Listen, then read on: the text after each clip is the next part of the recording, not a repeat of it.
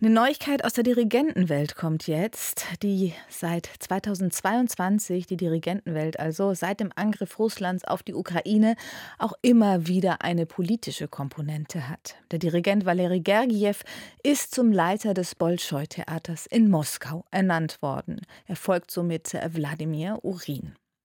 Musikalisch galt Gergiev jahrelang als einer der wichtigsten Dirigenten der Welt, aber wegen seiner politischen Haltung war er seit Anfang 2022 in der westlichen Welt ziemlich in Misskredit geraten. Die Stadt München hatte ihn aus seiner Position als Chefdirigent der Münchner Philharmoniker entlassen.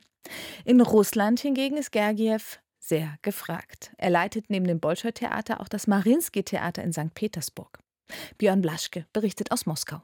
Er sei schon sehr beschäftigt und suche nicht noch mehr Arbeit. Das hatte er zuletzt erklärt. Jetzt aber wurde er zum Leiter des Bolschoi-Theaters ernannt, Valeri Gergiev. Das gab die stellvertretende Regierungschefin Russlands, Tatjana Golikowa, in Moskau bekannt.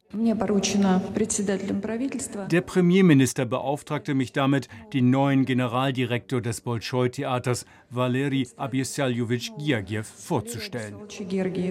Dabei bedarf es kaum einer Vorstellung Gergievs. Die Laufbahn des 70-jährigen Dirigenten ist von so vielen Meilen, aber auch aus westlicher Sicht von Stolpersteinen geprägt, dass sie nur in Schlagworte zu fassen ist. Er dirigierte weltweit, unter anderem die Londoner und die Wiener Philharmoniker. Er trat in San Francisco vors Publikum, in Sao Paulo, Rotterdam, Sapporo, Salzburg und Bayreuth.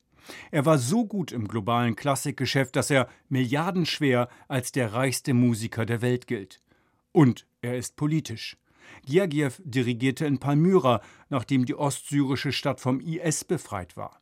Er nahm Stellung gegen die russische Punkband Pussy Riot und er unterstützte 2014 die russische Besetzung der Krim.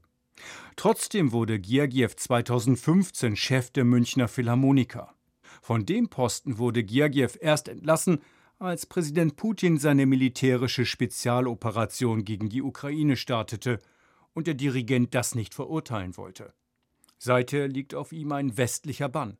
Als systemtreuer Mann kehrte Gergiev zurück in Mütterchen Russlands Schoß, in Wladimir Putins Heimatstadt St. Petersburg.